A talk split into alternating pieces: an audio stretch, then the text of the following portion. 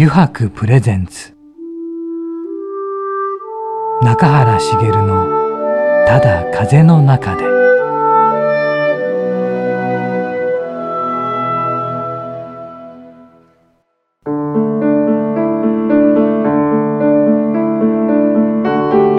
皆さんこんにちは。声優の中原茂です。油白プレゼンツ中原茂のただ風の中で、今週はですね、えー、銀座三丁目の昭和通り沿いにあります油白銀座ギャラリーからお送りしていきます。皆さん新年明けましておめでとうございます。おめでとう。おめでとう。今年もよろしくお願いいたします。去年はですねそう湯泊銀座ギャラリーのねプレオープンの様子をね2週にわたってお届けしてそしてもうもう年が明けましたよ。ああれですね1月1日ですからね。すごいですよね。なんかこれは春から縁起がいいやいみたいな感じな感じですよ。はい。でまあ去年もいろいろねいろんな方に来ていただいてですね、えー、お話を伺いましたが今年もまたですねいろんなアーティストの方にね出演いただいてですね楽しいお話をねお届けできればと思っております。そして新年一発目のねお客様なんですけれども、えー、書道家であります杉田幸喜さんですね。はい、まあ、書道家といってもちょっと多岐にわたっているのでねそこら辺のお話もね聞いていきたいと思っております、えー、それでは新年一発目のただ風の中で番組最後までお付き合いください。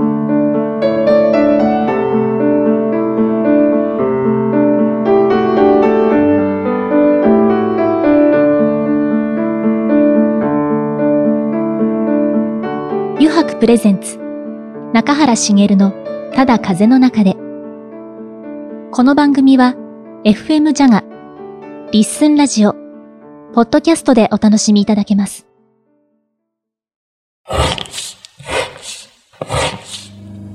油白の革製品は日常品でありながら小さなアート作品である。日々の暮らしに彩りを。レザーブランド。油白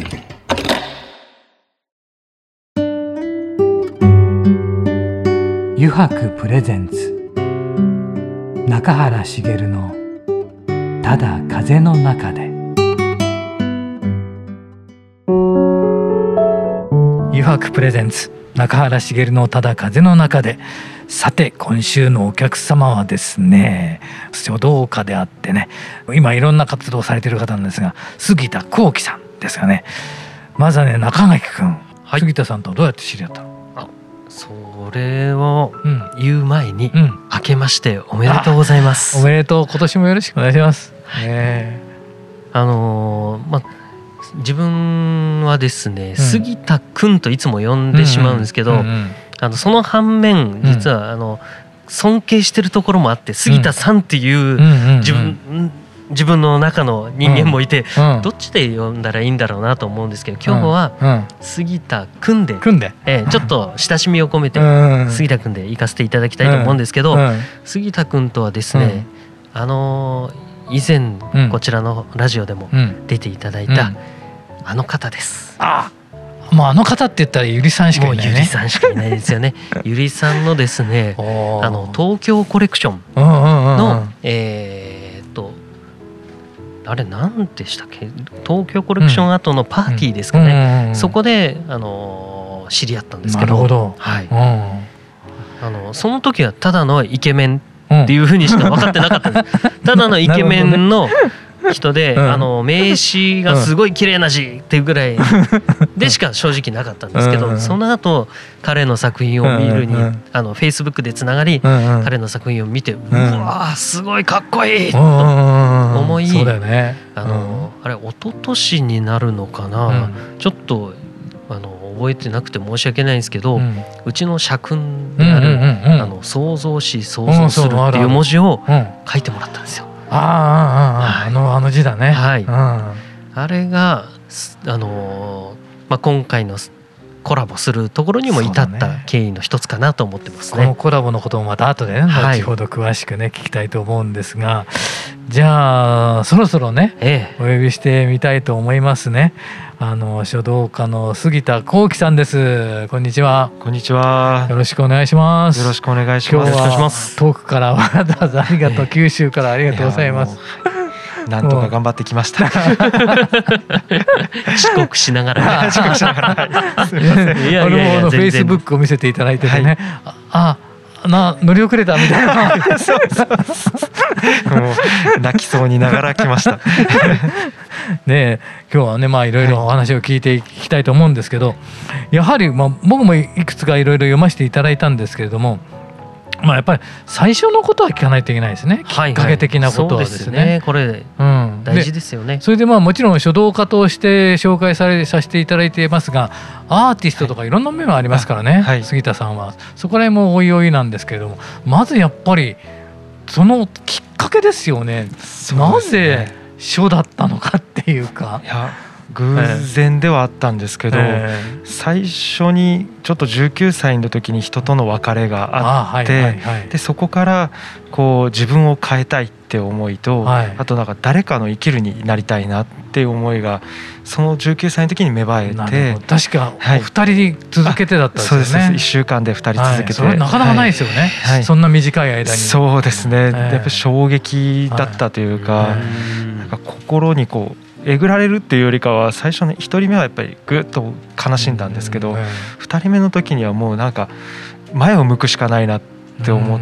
てそれでなんかもう自分を変えようってそこで決めて19歳じゃねいやすごく大きかったです、ね、大きいですよね。はい。初めての詩だったのでなんかそこからこう自分を変えるために動いていく中であのいろんな方に会っていったんですね。そのバーでちょっとこうなんですかね飲み屋さんでバイトしてみたりとか人と話すのも苦手だったのでそういうとこもやってた時期はあるんですけどなんかそういう自分を変える活動をしていく中でたまたま言葉を書いて文字を書いてるっていう筆文字作家さんと出会ってでそこからなんかこう誰かの生きるにこの仕事だったらなれるんじゃないかとかなんか自分がこの何か一生懸命そこに生きていってたら、誰かがこいつが頑張ってるから俺もやってやろうみたいな感じの気持ちになってくれるんじゃないかなっていうので書き始めたのが最初でした。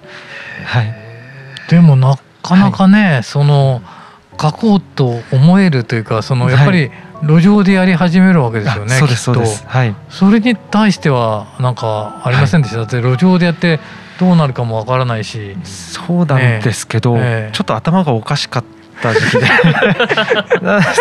社会を地べたから見てみたいみたいな思いがあって、なんかこうまあ、その時大学生だったんですけど、はい、あのそのまま就職したら出会えないような人たちと、ここだったら出会えるかもしれないみたいなちょっと望んでいったんですよね。はい、まあ、1回目の路上に出た日は本当に志村けんさんのあの、おばあちゃんの手が震える役のあの、あるじゃないですか、あのぐらい手が震えたんですよ 本当に、もう手ってこんなに震えるんだっていうぐらい震えたんですけど、でもこうあの、まあ、やっていくうちに慣れていって、でホームレスの方と出会ってみたりとか。本当にやんちゃなお兄ちゃんに囲まれてみたりとか、はいはい、なんかいろんな経験ができるから楽しいだったんですよね。なんか食べれるかどうかっていうよりかは。なんか人と出会える場所だったっていうか。まだ大学生だったんですもんね。まだはい大学生でしたその始めた当初はっていう感じで。すよね。ちなみにその書っていうものは小さい時からやってたもの、いややってないです。ではなく、はい、路上から初めて書き始めたそれすごいですよね。そのだからあのついた人に1年間ぐらいついてたんですあそうですそうです。あれはだから書を教えてもらったっていうよりかは、なんか生き方に興味があって、なんかその字は全く教わってないんですよ。あ。のただ見てただけはい、どうやって生きてるのかとか、どうやって仕事してるのかとか、どういう発言でどういうことをやってるかみたいなのをずっと観察しながらそれを学ばしていただいて、いただいて、まあその間もバシバシ叩かれてはいましたけどやっぱりできないタイプだったのでそういうなんか全然存在感もなかったっていうかその当時の。じゃあもうその方たちが行くところについていったってことあそうですそうです。はい。はあ 一緒に行かせてくれみたいな感じで。全部路上ですよね。路上もあるしデパートとかも当時その方々は結構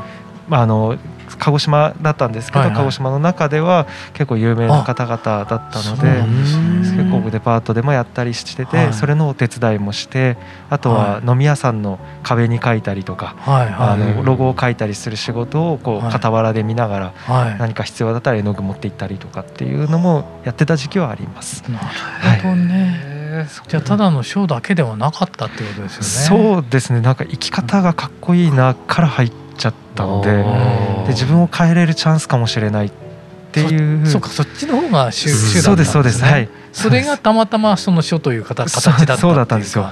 はい。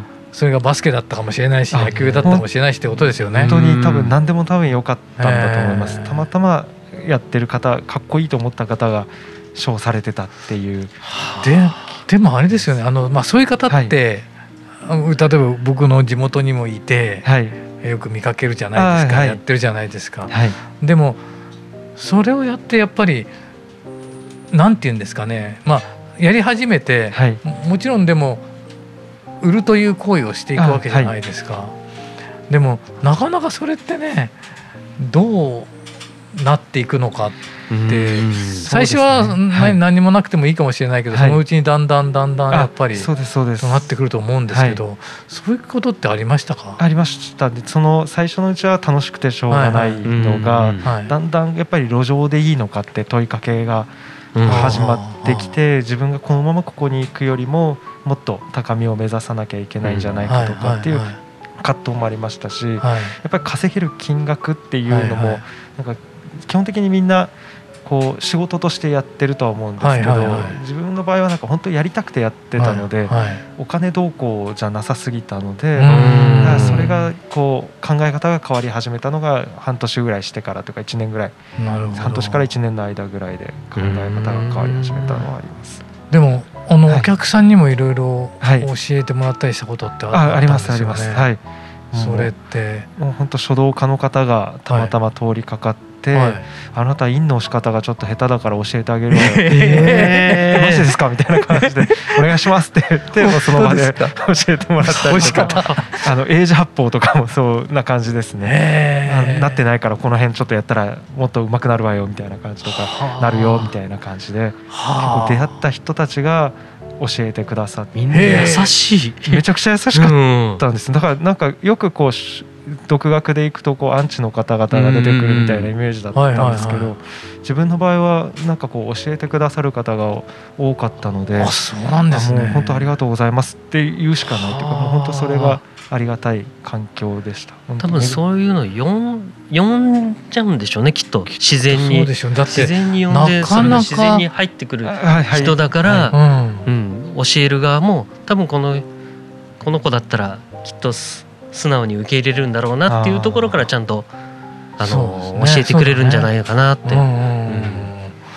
でもだからやっぱりだいぶ人とねいい出会いがあったってことですよね。あそうですね。もう本当に。路上なんか特にね、うん、だって誰が 歩いてるかもわから ない。怖そうな経験はやっぱりありましたそうですよね。絶対そうですよね。さっきあの、怖いお兄ちゃんに囲まれたみたいな。そうそうそうそうそう。なんかちょうどああいうのは泣きそうになりましたけど。はい。でもなんなんとか大丈夫だったんですね。なんとか大丈夫だった。泣きそうなぐらいで。やばいどうしようと思ってたら、あのそのうちの一人の人が子供が生まれたばっかりだった。ったみたいででそれで自分の息子の名前を書いてほしい。はい、でみんなに見えないように書いて渡したら、みんなに見えないようにちょっとうるうるしながら書いていってる 書いていったんですよ。だからそれを見ながらなんかやっぱ人間の心根の優しさみたいなのも。こう路上を通じてでもでもそれは杉田さんが書いたものにね対して感動したわけです感動してくださったのはありますねそれは、はい、ねすごいことだよね。もう、そうですね。それは嬉しかったです。素直に。はい、でもねな何にもねないところから始めたっていうことは、中垣君とすごい共通してるよね。一緒ですよね、はい、独ほぼ独学同士、ね。うん、そうですね。はい。うん、でちなみにその路上の過ぎた後期から、はい、その今の、えー、アーティスト書道家の過ぎた後期として、あのなんか変わった転換期とかあとらしさって絶対必要じゃないですか、はい、それが生まれたのっていつぐらいなんですか、うん、ね難しいですね。えっ、ー、と書道家として、まあ、アーティストとしてこう上を目指そうって思ったのは、なんか始めた頃ぐらいに、うん、あのまあ34か月ぐらい経った時だったんですけど、ウガンダのこう難民の女、元難民の女性と出会って、でその方が今まあ、その当時ですけど1個2個しか違わない中で少年少女兵のこうカウンセリングをやってたんですよね。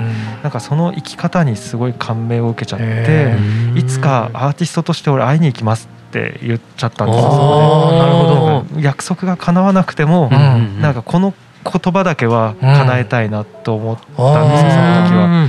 でそれでそれがもうずっと目標になっちゃって、うん、でまあアーティストとしてトップそそういうことをするからにはやっぱトップになる必要があるなと思ったし、うん、そのアーティストをやっぱり目指すっていうことは先に始めた書道でも、うん、あのやっぱりトップランナーみたいな動きはできるようにならなきゃダメだなって思って、そこからなんか高みを目指し始めたっていうか憧れ始めた最初は。そこからこうちょっとずつちょっとずつ段階を踏みながら、あのやっていくんですけど、はい、5年ぐらい経った時に、はい、あのハワイに自分の作品を飾ってくださる方が出てきて、でその作品を見に行ったんですね。はいはい、でそこでこう海外のなんですかアートギャラリーをいっぱい、もうハワイですけどそこのギャラリーをいっぱい見ていった時に、はい、あこんなにアートってこう必要とされてるんだなって思って。て、でその時にこう当時の夢を思い出したというかなんか振り返ったらああの時あの約束してたなっていうっていう思いがこうマッチして、やっぱりそのそれが2010年ぐらいなんですけど、そのぐらいにこうあやっぱり世界的アーティストになろうっていうのを2010年ぐらいにこう決めたというか、はい、世界的アーティストになろう。すごい。すごい。大大事でしたけどね。言い始めた頃は。でもまだね街中で書いてた人なので。夢を大きく持たないと絶対叶わない、はい、うん、はい。自分もやっぱりブランド作る時に、うんはい、あの世界のハイブランドと肩並べるブランド作るってなるほどですね。めっちゃいいですね、はい、いやどう考えても歴史から、うん、あの、うん、そんな追いつけるわけがないけどでも、やり方によっては追いつけるところも絶対出てくるし、はい、下手したら抜かせるところも出てくるんじゃないかなと思って、はい、今の形に持ってきてるって感じなんですけどね。うん。うん、やっぱり意識をね意識は高く持たないと。大事ですね、うん、そうですね、なんかそれ一個で今まで来たので自分は。本当に。そそれしてたら次第にこう技術も上がってきて。あなるほどね、はい、意識を高く持ってるからね、はい、それに追い追いつくだけのね、はい、ものを技量を持たなきゃいけないし、はい。それこそさっき言ってたあり方だったりその自分の自分らしさみたいなものを見つけないといけなくなってくるというかやればやるだけ自分というのは何だろうみたいなのがこう問いかけがすごいやってくるんですよね。自分の場合は周りからそういうきっかけが来るのでそれがすごいね、はい、すごい。ことですよ。なかなかその縁がね つながっていくっていうのは、それはやっぱり自分ではどうしようもなできないことなんで。そうですね、そこは本当恵まれてた部分があります。だから案外聞いてると中垣君もそうだけど、はい、皆さんいろいろここに来る方もそうだけどすごい縁が濃い人が多くてね。引き寄せるっていう引き寄せですよね、うん、絶対ありますよね、うん、ありますね、うん、皆さんそういうのがとてもある、それが共通してるかもしれない、はい、何か、うん。どこか何かあると助けの手が出るとかね。そうどこからかことか、はい、そういうのはあるかもしれないですね、そうですね、もう助けられることがやっぱり多かったですし、なんかその度にこうグレードアップさせられるっていうか、はいはい、次に行けよみたいな動きが来るので、乗るしかないんですよねやっぱり。なるほど。なるほど。わかりました。あなんか、はい、ねちょっとねまた。あの次の週にも聞きたい話があって今度はね油白との話とかも、はい、あと俺がね一つどうしても聞きたかったのはこの次ちょっとね今時間がなくなってきたので、聞きたいのは、まあ、言葉ギフトのことを聞きたいなと思ってそこら辺はちょっとまたね、次週ということで、で実はね杉田さんこの後ねくじやろうぜというコーナーがあって、はい、昭和テイストのくじを引いていただいて そのくじに書いてあることを答えていただくと。なるほどです、ね、ちょっとこういうコーナーもあるのでこちらもちょっとお付き合い願いませんでしょうか。はい、はい、では引き続きよろしくお願いします。はい、よろしくお願いします。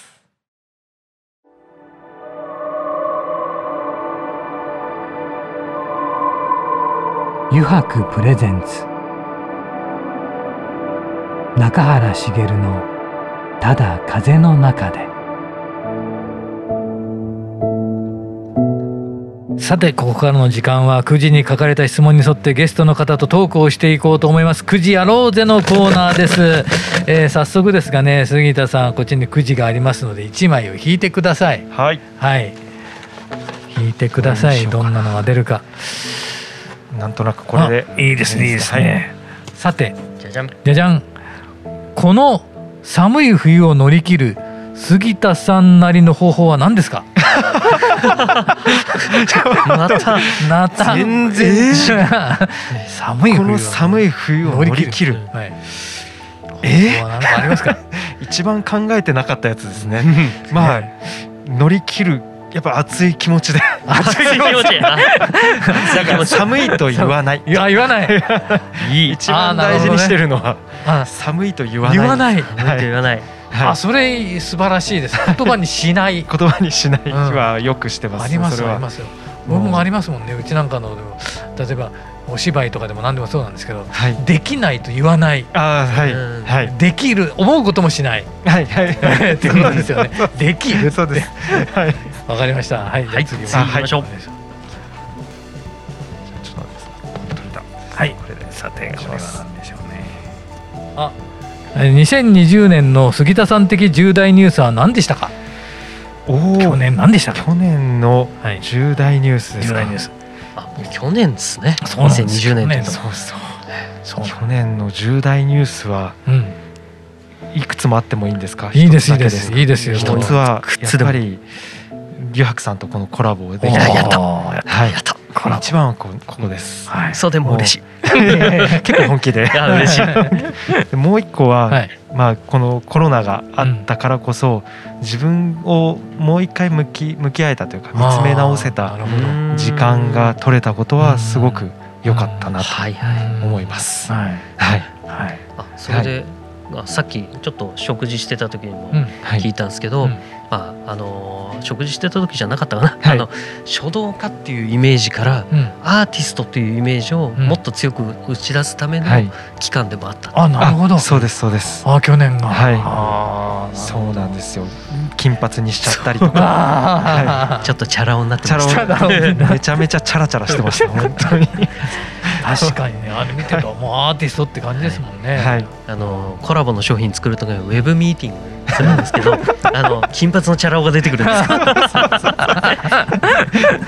ちゃんと眉毛も茶色にしてましたね、えー、それはすごい。それはすごい。なるほど。それが2020年の重大ニュースと、はい、はい、ありがとうございました。じゃあ、はい、次行きましょう、次行きましょう。こちらお願いします、小倉城の公認アンバサダーとのことですがこれはどういうことなんでしょうか、うんああなるほどですね。ね。小倉城の公認アンバサダーというのは、はい、まあ、小倉城にというよりかは北九州にゆかりのあるアーティストであったり、うんはいはい、まあ、クリエイターであったり、はいはい、あとまあデザイナーさんとかさまざ、まな方々がいるんですけど、はい、まあ、そのインフルエンサーですね。それなりに影響力のある方々を、まあ、小倉城側が小倉城を一緒に宣伝してくれないかっていうことで、観光大使に近いかもしれないですけどじゃあ何人かいるという何人かいます。あそうなんです、ね、その中の、まあ、本当78人ぐらいいた中の一人で一、人に選んでいただいて。はいそこからこう小倉城の公認アンバサダーとして、小倉城で個展を開いたりとか。それもすごいですよ。お城で個展です、はい、お城で個展は楽しいですね。そして長い期間ですよね。そうですね。もう3か月やってますすごいですね。もう1月17日までなんですけど10月20日からやってるんですけど、はい。はい、これも裏話で1か月前に3か月って決まって。えー、それまで急に、はい、1か月ぐらいって話だったんですけど。それが3か月？3か月。3倍に増えた。どうしようって思いながら。ポイントアップデーだった。そんぐらいの感覚で。なんかあんまりこっちに利益がないポイントアップ。かもしれないですね大変だだけそう大変で気合い入れるしかないっていうかもういきなりもう規模感が変わったので1か月ぐらいなら書道展だけでよかったんですけどまあ3か月もやるならやっぱりアートもしっかりやって一部二部でちゃんとやらなきゃってなってそれがもうでもその急なあれにも答えなきゃいけないあそうですね。そうですよね、もうそういうのは全然できるの人なのであやりますみたいな感じなので。素晴らしい。素晴らしい、はい、素晴らしいです内心ヒヤヒヤしながらありがとうございます。はい。ありがとうございます。はい聞いてみてください、はい、行きましょうそれもでも大変だね。そうなんですよ。中居君も作る側だからそんなのびっくりしちゃうよね。いやさすがにそれ、ね、もし自分が言われた立場だったらああああってなっちゃってますね。ドギマギしてますねきっと。ですよね。はい行きます。何でしょう。最近よく聞いている音楽は何ですか？おおこれねみんないろいろ違うよね、ねうん、最近ですねあの結構こうメドレー的にずっと流してるというかプライムミュージックで流してるんですけど、それでずっと最近聴いてたのはポップスのバラードをずっと聴いてて、はい、ずっと忙しすぎてあの心をちょっと休めたかった 誰の曲っていうよりかはあの、まあ、アリシア・キーズとか、エド・シーランとかのちょっとバラード調の音楽です。なるほど、はい、はいはい。ああいう曲を癒される癒されながらちょっと泣きたくなりながら聴くっていう。それ追い込まれてのやつ追い込まれて聴いてたっていうやつですね。そうそうねやっぱりいろんなね人がいるね。はい、そうですね。ありがとうございました。杉田さんなんかねこの9時やろうぜのコーナーもねいろいろ語っていただきましたがまたあの来週もですね、はい、えー、ちょっとお付き合い願って、またいろいろお聞かせ願いたいと思いますので来週もねまたよろしくお願いいたします、はい、よろしくお願いします。お願いします。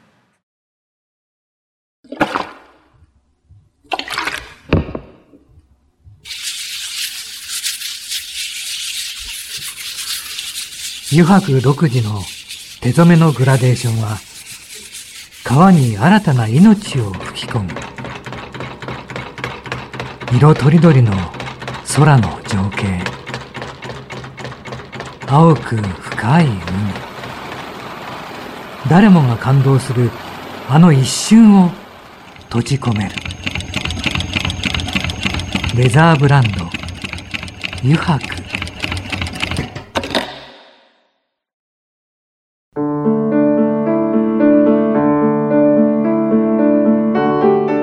中原茂がお送りしてきました「余白プレゼンツ中原茂のただ風の中で」えー、そろそろエンディングの時間です。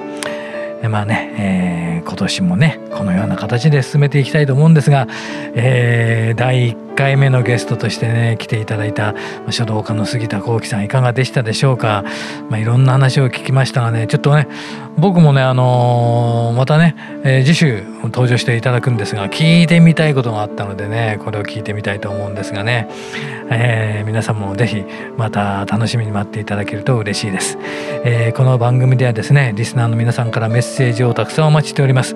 e メールアドレスはすべて小文字で jaga.jaga.fm jaga.jaga.fm へお送りください。なお件名にはですね中原茂のただ風の中でと入力してください。えー、それではまたね来週この時間にお会いしましょう「油白プレゼンツ中原茂のただ風の中で」お相手は声優の中原茂でした。